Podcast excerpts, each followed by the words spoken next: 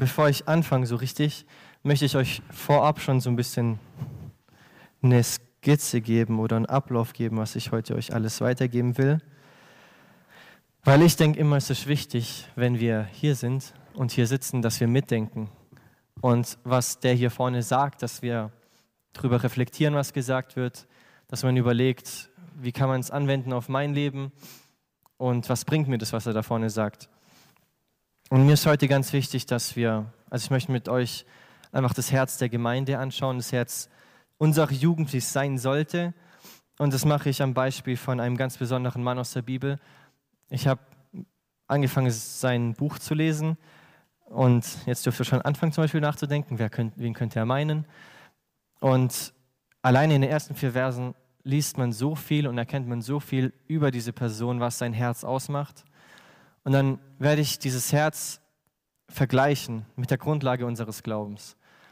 Und dann werde ich schauen, was wir daraus lernen, was es für uns bedeutet, wie wir den ganzen, die ganze Sache, was wir uns anschauen, auf uns anwenden können und was wir daraus schlussfolgern, was wir verändern müssen in unserem Leben und wie wir handeln müssen, wenn wir erkennen, was wir zu verändern haben.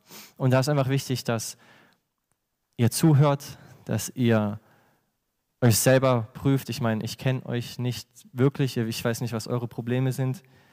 Ähm, wie soll ich über euch urteilen? Ich weiß nur, was meine Sachen sind. Ich weiß, wie ich mich beurteilen kann. Und deswegen ist es wichtig, dass wir ehrlich zu uns sind und dass wir uns nicht von unserem eigenen Stolz blenden lassen und zu stolz sind, um die Wahrheit zu erkennen. Ich lese aus Nehemiah 1, Vers 1 bis 4. 100 Punkte für den, der es erraten hat, wer es war. Aber Nehemias Herz wollen wir heute anschauen. Und bevor ich die Bibelstelle vorlese, möchte ich einfach noch kurz beten. Danke, Vater, dass wir heute Abend hier sein dürfen, dass wir dein Wort anschauen dürfen, Herr, dass wir noch die Freiheit haben, dass wir die Gnade dazu haben.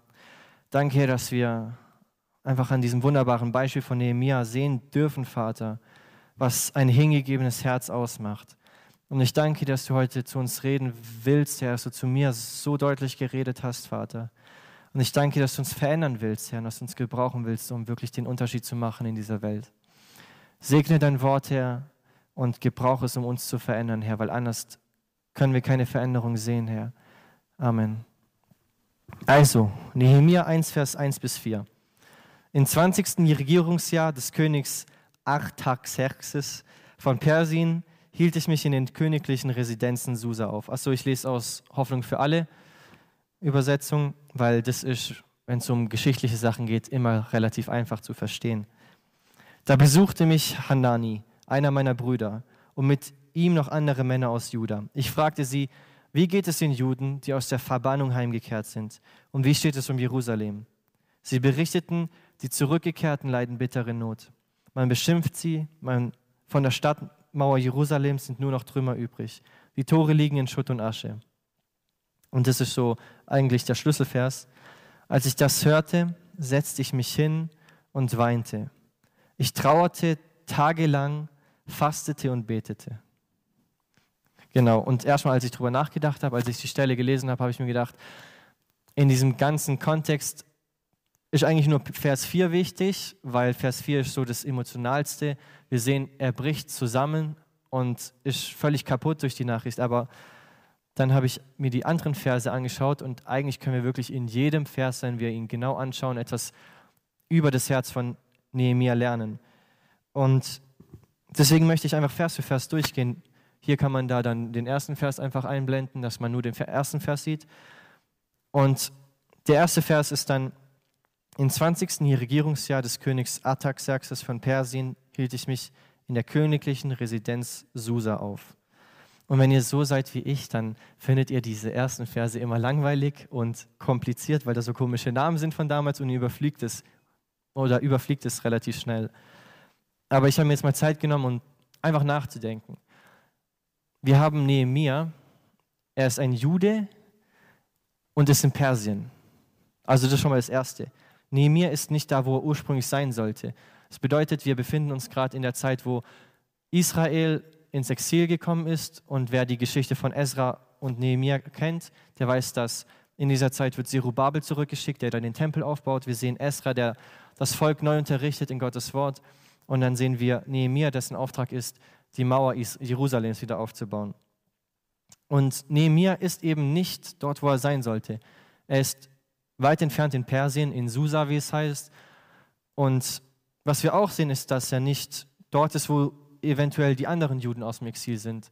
Er ist nicht dort, wo, ähm, wo sein Volk ist, sondern er ist am Hof des Königs. Das bedeutet, er arbeitet nicht in der Synagoge irgendwo oder er hat irgendeinen Job, sondern er ist ein Beamter, so gesehen, würde man heute sagen, und er ist Staatsdiener.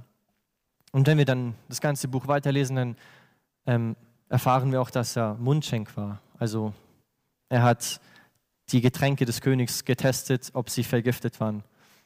Genau. Das war seine Aufgabe. Und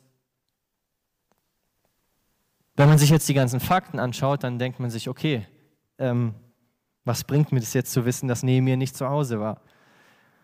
Ich denke, es ist ganz wichtig, dass wir das anschauen, weil wir sehen, Nehemiah ist nicht zu Hause und er arbeitet für den König. Das heißt, er wohnt bei dem König, er hat ganz viel Essen, er hat vermutlich Klamotten bekommt er vom König geschenkt. Also es geht ihm extrem gut. Wenn wir ihn mit jemandem vergleichen wollen im Alten Testament, dann fällt mir Mose ein.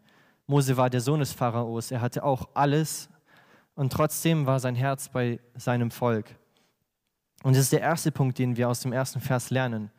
Nehemiah ist in Persien, sein Herz ist aber bei seinem Volk, weil trotz diesen ganzen Reichtum und dem Luxus, den er haben kann, die Sorglosigkeit, in der er leben könnte, ist sein Herz einfach mit Jerusalem beschäftigt und mit dem Wohlergehen der Juden, lesen wir dann später.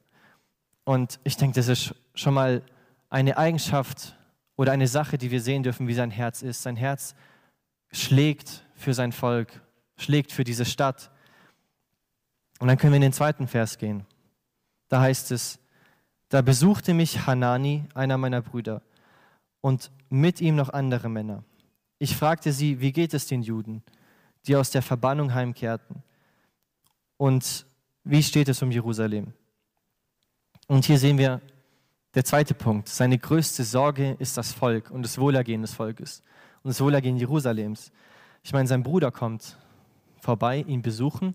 Wir wissen nicht, wo sein Bruder wohnt oder wer sein Bruder ist. Also wir wissen halt, dass er Hanani heißt und dass die Leute aus Juda dabei sind. Also können wir vermuten, dass sie von Israel bis nach Persien gelaufen sind, um ihn zu besuchen. Und ich habe mir meine Spaß erlaubt und ich habe Susa gegoogelt. Das ist ganz östlich in Persien und Jerusalem ist halt westlich davon. Und es ist eine Strecke von 1500 Kilometern, was mit dem Auto 17 Stunden zu fahren wären. Damals gab es sowas leider noch nicht wie Autos, also mussten sie es vermutlich laufen. Das ist ein bis zwei Wochen Fußmarsch, denke ich mal, 1500 Kilometer. Und man kann denken, er hat seinen Bruder so lange nicht mehr gesehen. Sein Bruder hat so eine riesen Strecke zurückgelegt, um ihn zu besuchen. Und Nehemiah interessiert sich nicht in erster Linie dafür, wie es ihm geht. Nehemiah nimmt sich nicht Zeit, um mit ihm essen zu gehen oder eine gute Zeit mit seinem Bruder erstmal zu haben, sondern das Erste, was er fragt, ist, wie geht es den Juden?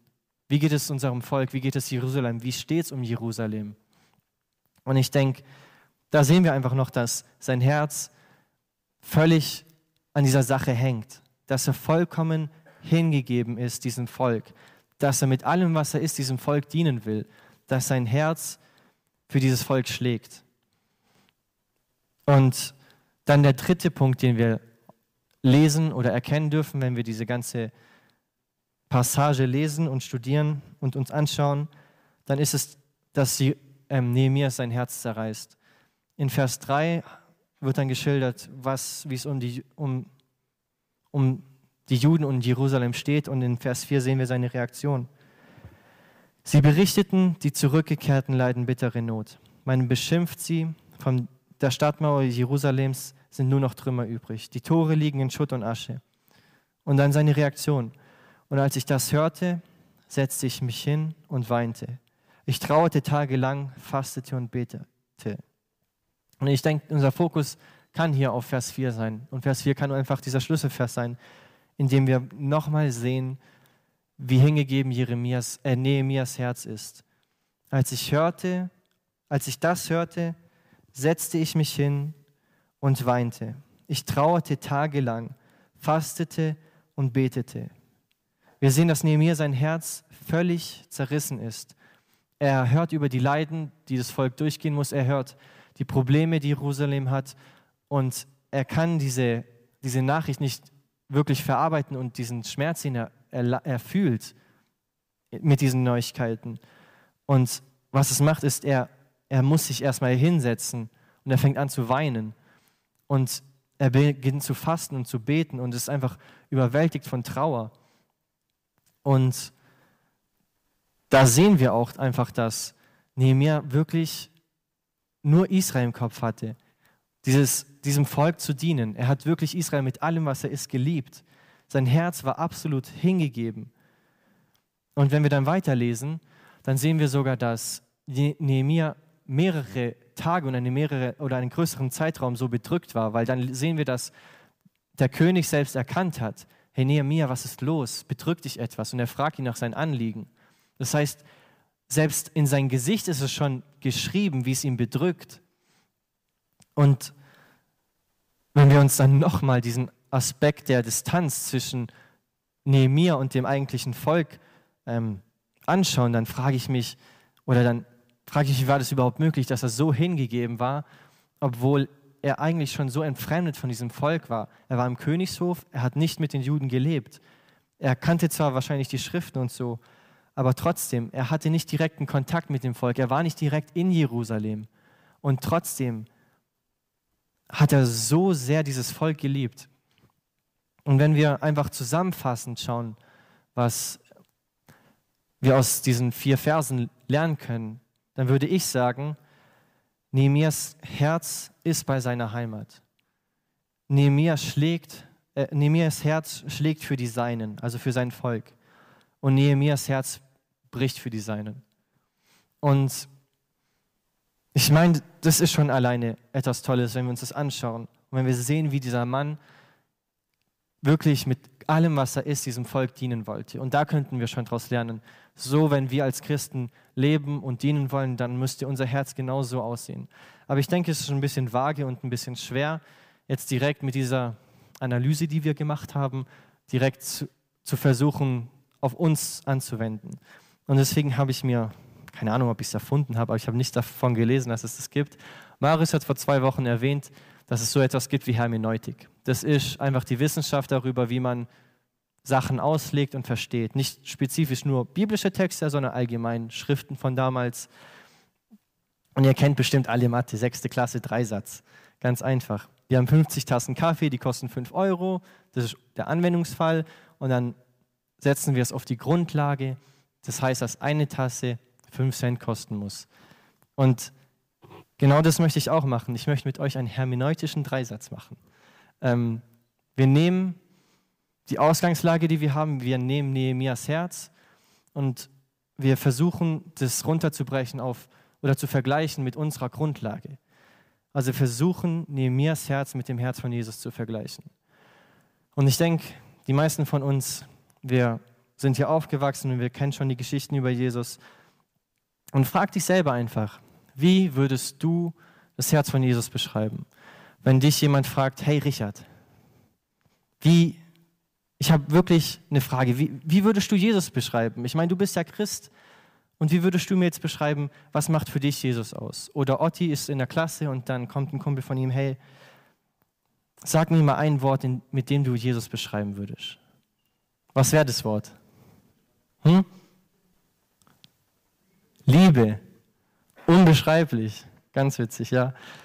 Genau, aber ich meine, aber ich meine, das trifft es auf den Punkt. Jesus, sein Charakter an sich ist unbegreiflich. Er übersteigt in den Taten, die er tut, manchmal unser Verstehvermögen, weil wir nicht nachvollziehen können, wie er jetzt darauf kommt oder warum er es jetzt so macht. Aber wiederum wird, werden die Wesenszüge von Jesus durch Liebe geprägt. Und ich denke, alles, was ihr euch gedacht habt, ob es jetzt ähm, Hingabe ist dem Menschen gegenüber oder Geduld oder Liebe oder Gnade, oder Barmherzigkeit, das ist alles richtig. Aber ich möchte jetzt mal einfach nur, wie gesagt, auf Nehemiah beziehen und mit Nehemias Herz vergleichen. Dann würde ich persönlich sagen, ihr könnt mir zustimmen oder widersprechen, Jesus sein Herz war bei der Menschheit. Jesus sein Herz schlägt für das Individuum und Jesus sein Herz bricht für die Verlorenen. Der erste Punkt, sein Herz ist bei der Menschheit. Wenn wir uns überlegen, wie Jesus gelebt hat und was Jesus getan hat, dann sehen wir, dass Jesus sehr interessiert an Menschen war. Sonst hätte er niemals den Himmel verlassen. Er hätte niemals alles aufgegeben, um Mensch zu werden, um einen Weg zu machen, in dem du und ich erlöst werden können. Oder wenn wir seinen Dienst anschauen, dann sehen wir, Jesus predigt den ganzen Tag, alle hören ihm zu. Ich weiß, es ist schwer zuzuhören, besonders mir. Und er sieht die Leute, sie sind hungrig, sie sind müde. Und es heißt, dass Jesus Mitleid mit den Menschen hatte und er wollte ihnen etwas, er wollte ihnen noch mehr dienen. Und was er gemacht hat, er vermehrt Essen. Und er fängt an, Essen für die 5000 zu, ähm, möglich zu machen. Und da sehen wir einfach, Jesus, sein Herz ist bei den Menschen. Sein Herz ist für die Menschen, auf die Menschen fokussiert. Und die zweite Sache, sein Herz schlägt für das Individuum. Da habe ich mich gefragt, wo sehen wir, dass Jesus sein Herz für das Individuum ist? Erstmal im Allgemeinen unseres Glaubens sagen wir, Jesus hat uns befreit, dass wir Beziehung mit ihm haben können, persönliche Beziehung. Da sehen wir es. Jesus sein Herz schlägt für das Individuum. Aber wo sehen wir in Jesus sein Leben, dass er für das Individuum ist, dass er dem Individuum begegnen will? Da ist das Erste, was mir eingefallen ist, ist Zachäus. Wir sehen Zachäus in der Menschenmenge. Er klettert auf den Baum, um Jesus zu sehen. Und Jesus geht direkt auf ihn zu. Jesus hätte nicht auf Zachäus zugehen müssen, sondern er hätte stundenlang noch lehren können und Wunder tun können und dadurch unglaublich viele Menschen ähm, zum Glauben bringen können. Aber was er macht, er nimmt sich die Zeit, er lädt sich selber zu Zachäus ein und er begegnet ihn auf einer persönlichen Ebene. Er hat Gemeinschaft mit ihm, er ist mit ihm und Zachäus sein Leben wird komplett verändert, weil Jesus sein Herz für das Individuum schlägt. Oder wir sehen es bei der Frau am Brunnen. Sie sind auf der Reise durch Samaria und Jesus macht sogar einen Umweg, weil er weiß, dass diese Frau dort sein wird. Und er geht zu ihr hin und er begegnet dem Individuum, der einzelnen Person, weil er weiß, dass die Begegnung, die persönliche Begegnung, Veränderung hervorbringen wird.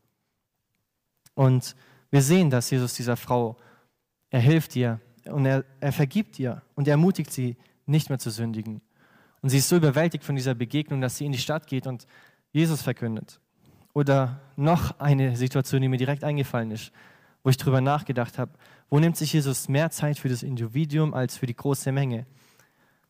In Johannes lesen wir, dass die Pharisäer eine Frau beim Ehebruch erwischt haben. Und was sie machen, sie schleppen sie direkt vor Jesus und sagen, hier, wir haben sie erwischt. Laut dem Gesetz müssen wir jetzt steinigen. Also, und Jesus, er lockert die ganze Situation erstmal indem er ihnen nicht antwortet. Er geht in die Hocke, schreibt was in den Sand und dann begegnet er ihr mit dieser unglaublichen Barmherzigkeit. In einer persönlichen Begegnung, er nimmt sich Zeit für sie. Er ist interessiert an sie, an diese eine Person. Und er sagt dann diesen Satz, wer ohne Sünde ist, der werfe den ersten Stein. Und dann, wenn wir die Geschichte weiterlesen, sehen wir, dass die Pharisäer gehen und der eine nach dem anderen geht. Und nur noch Jesus und sie sind da. Und er geht in die Hocke und er begegnet ihr und er redet direkt zu ihr, zu dieser einen Person. Geh hin und sündige nicht mehr. Ich verurteile dich auch nicht. Und dann der dritte Punkt, den wir bei Jesus sein Herz sehen, ist, dass sein Herz bricht für die Verlorenen. Um es genauer zu formulieren, Jesus bricht für die Verlorenen. Jesus wird zerschlagen für die Verlorenen und er wird zerbrochen für die Verlorenen. Wenn wir sein Leben anschauen, dann sehen wir, dass er wahrscheinlich mehr gute Taten getan hat und tun wird oder getan hat, als wir jemals zusammen tun werden. Er hat nie eine Sünde gemacht, er hat das Leben gelebt, wozu wir nicht in, in der Lage waren. Er hat das Leben ohne Sünde gelebt. Er hatte nicht einen Anklagepunkt, nicht einen Punkt, in dem er vor dem Gesetz schuldig geworden wäre. Und trotzdem sehen wir dann weiter, dass Irgendwann mal wird er vor das Gericht geschleppt und er wird verurteilt und die Leute fordern seine Kreuzigung. Und am Kreuz wird er zerschlagen, er wird zerbrochen. Und er nimmt noch Gottes Zorn auf sich, damit wir Gottes Zorn nicht erleben müssen. Und im wahrsten Sinne des Wortes wurde er zerbrochen. Und da sehen wir einfach, dass Jesus sein Herz für die Verlorenen schlägt und bricht und er ist vollkommen hingegeben, um etwas möglich zu machen, dass die Verlorenen, dass jeder Mensch gerettet sein kann und ihn erleben kann. Und es sind die drei Punkte, wie ich Jesus sein Herz beschreiben würde. Er ist bei den Menschen, er ist für das Individuum und sein Herz bricht für die Verlorenen. Und wenn wir es jetzt mit Nehemiah sein Herz vergleichen, dann ist es eigentlich sehr ähnlich. Nehemiah sein Herz war bei der Heimat. Nehemiah sein Herz war für die Seinen. Und Nehemiah sein Herz, er bricht für die Seinen. Und genauso ist es bei Jesus. Sein Herz ist nicht für eine Stadt oder für eine Gruppe, sondern für die ganze Welt. Sein Herz schlägt für die einzelne Person, für jeden Einzelnen. Jeder Einzelne ist ihm wertvoll.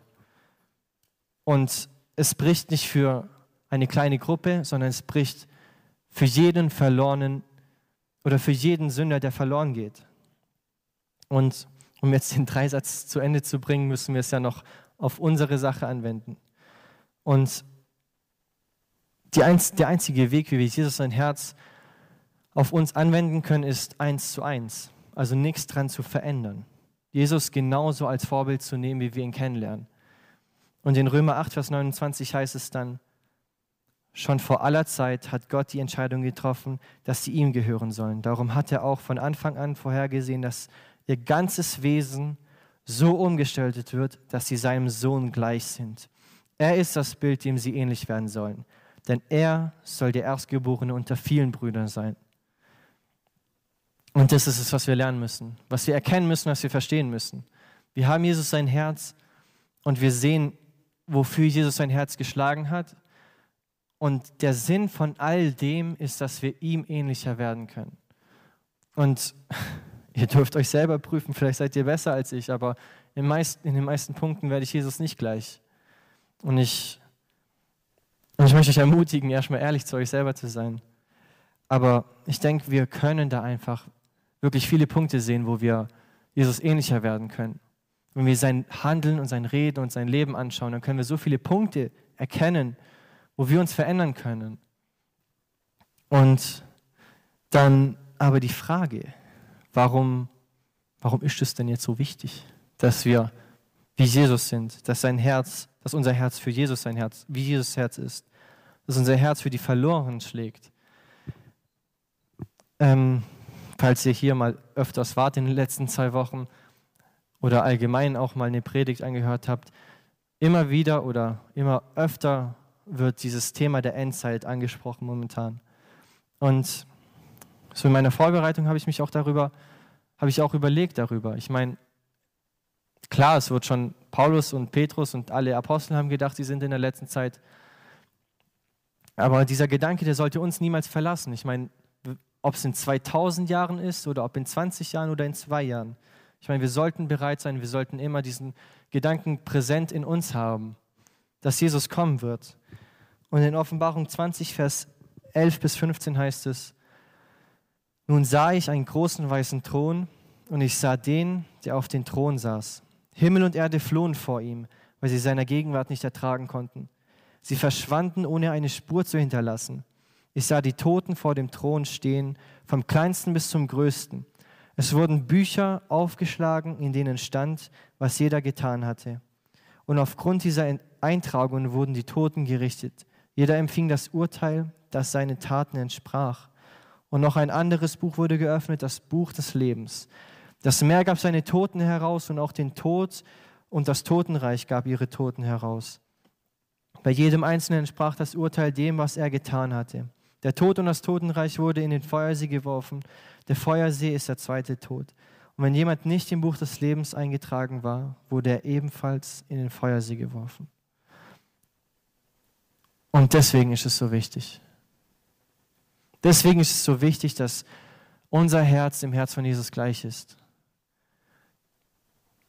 Weil wir als Christen oder als Gerettete, wir dürfen wissen, dass wenn es zu diesem Tag kommt, dann werden unsere Taten gerichtet und nicht um zu entscheiden, ob wir in den Himmel kommen oder nicht, sondern was unsere Belohnung sein wird. Und wir wissen, dass unser Buch im, dass unser Name im Buch des Lebens stehen wird. Aber wenn wir uns jetzt schauen, wie Nehemiah reagiert hat auf diese schlechten Nachrichten, er ist zerbrochen. Er hat angefangen zu weinen und zu fasten und zu beten. Und da kannst du dich einfach mal selber fragen, wann hast du dir das letzte Mal vor Augen gehalten, wie viele Menschen nicht ihren Namen da drin hören werden? Und wie hast du reagiert? Hast du, musstest du dich hinsetzen? Hast du angefangen zu weinen deswegen? Warst du deswegen zerbrochen? Hast du angefangen zu beten und zu fasten? Ich meine, wir laufen durch die Welt, wir laufen durch die Stadt. Hast du dir jemals den Gedanken gestellt, wie viele hier sind gerettet? Wie viele von diesen Millionen Menschen, denen ich in meinem Leben begegne, wie viele kennen Jesus? Wie viele werden ihren Namen in diesem Buch wiederfinden? Und wie reagieren wir darauf? Ist es uns egal oder sind wir wie das Herz von Jesus?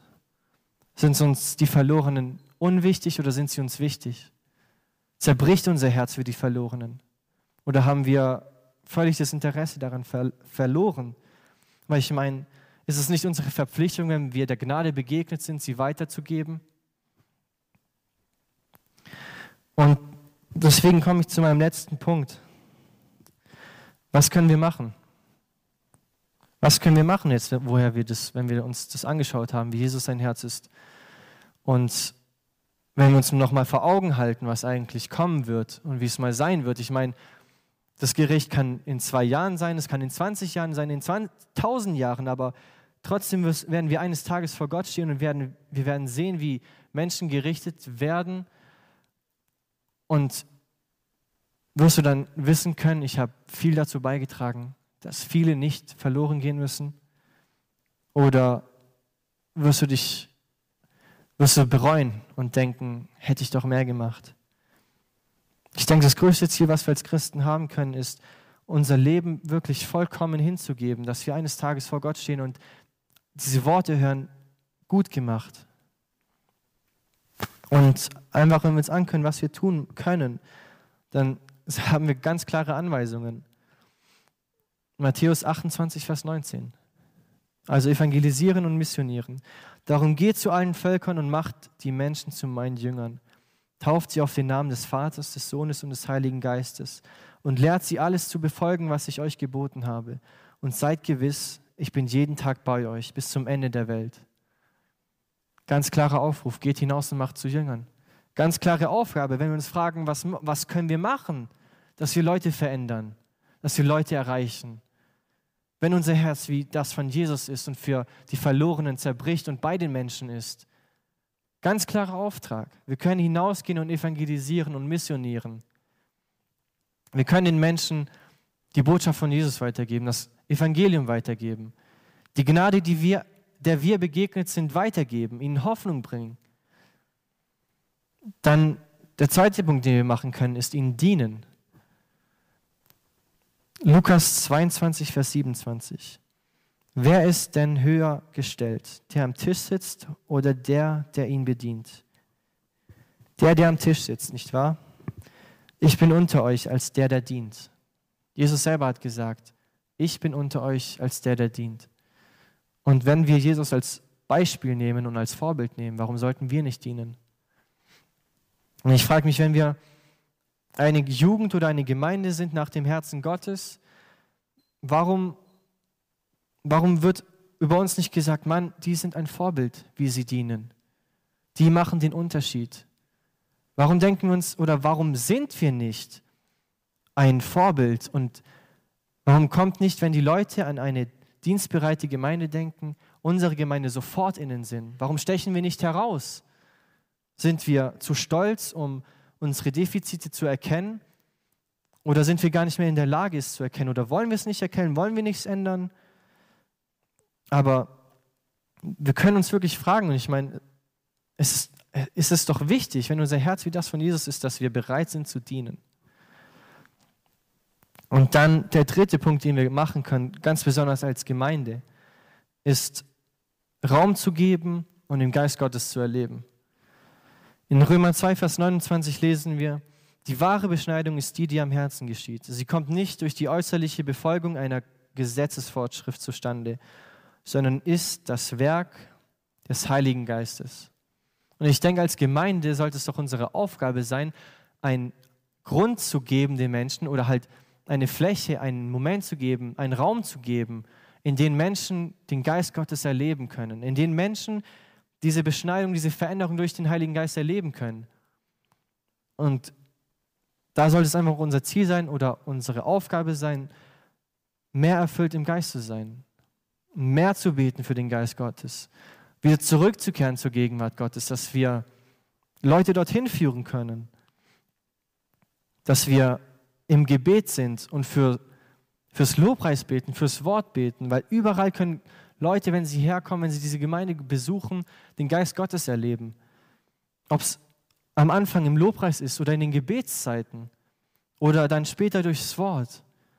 Durch das Wort kann Gott auch Menschen verändern und ganz besonders durch das Wort. Wenn der Geist Gottes dabei ist, dann kann er sie erfüllen und sie stärken und sie verändern und ihnen begegnen. Und diese Begegnung schenken, die verändert. Was sind wir für eine Gemeinde, wenn wir nicht mehr die Möglichkeit geben und haben, Menschen diese Begegnung mit Gott möglich zu machen, die verändert? Und das war eigentlich das, was ich euch sagen wollte, was ich euch weitergeben wollte, wo, ich euch, wo ihr euch selber äh, ermutigen könnt, wenn ihr so seid wie das Herz, das Jesus hatte, oder wo ihr euch selber korrigieren könnt. Ich meine, wir sehen ganz klar, wie Jesus sein Herz ist. Wir sehen ganz klar, dass Jesus sein Herz für die Verlorenen ist. Und ich möchte euch nicht schlecht machen oder so. Ich meine, wir dürfen uns ausstrecken. Wir haben gelesen und wir sehen, dass der Heilige Geist uns verändern kann. Auch als eine Gemeinde, oder als eine Jugend oder als Individuum, die vielleicht nicht so viel Mut haben oder, nicht sich, oder sich nicht trauen, weil wir, keine Ahnung, nicht so schön reden können oder keine guten Argumente haben oder Angst haben, ausgelacht zu werden. Ich meine, wir dürfen doch ins Gebet gehen vor und vor Gott kommen und ihn unsere Schwächen niederlegen. Und ich denke, das Lobpreisteam darf, darf nach vorne kommen und wir dürfen aufstehen. Und wir dürfen ins Gebet gehen und unsere Schwächen vor Gott bringen. Ich meine, ich bin nicht besser als ihr. Und ihr seid vielleicht sogar besser als ich. Ich meine, wenn ich mit meinen Freunden aus dem Studium da sitze und wir anfangen zu reden, dann kommen manchmal Momente, in denen ich Zeugnis geben könnte. Und manchmal traue ich mich nicht. Und ich habe manchmal nicht den Mut dazu. Aber ich weiß, dass ich das einfach vor Gott niederlegen darf. Und dass ich wissen darf, dass in meiner Schwachheit, dass er da stark werden kann, wenn ich ihm den Raum gebe zu wirken. Und ich möchte euch einfach ermutigen, dass wir eine Jugend werden, die mit dem Herzen Jesus schlägt, die für Menschen da ist, die für die Individuen da ist und eine Jugend, dessen Herz zerbricht für die Verlorenen. Dass wir eine Jugend sind, die hinausgeht und evangelisiert und missioniert dass wir eine Jugend sind, die dient, die ein Vorbild ist für andere Gemeinden im Dienst. Dass wir eine Jugend sind, die ganz nah am Herzen Gottes ist, die in der Gegenwart Gottes lebt. Dass wenn Leute hierher kommen, dass sie Gottes Geist erleben und diese Begegnung haben, die verändert. Und ich denke, das dürfen wir uns als ein Ziel setzen, als unser Wunsch setzen, wenn es dein Wunsch ist. Ich meine, ich zwinge dich zu nichts. Und ich möchte dich einfach ermutigen, dass egal wie du dich gerade befunden hast, ob du dich bestärkt findest, weil du es alles schon tust, oder du dich kritisiert befindest, weil du es nicht tust. Also, als ich mich vorbereitet habe, da ist mir aufgefallen, dass ich nicht so gut bin, wie ich gedacht hatte.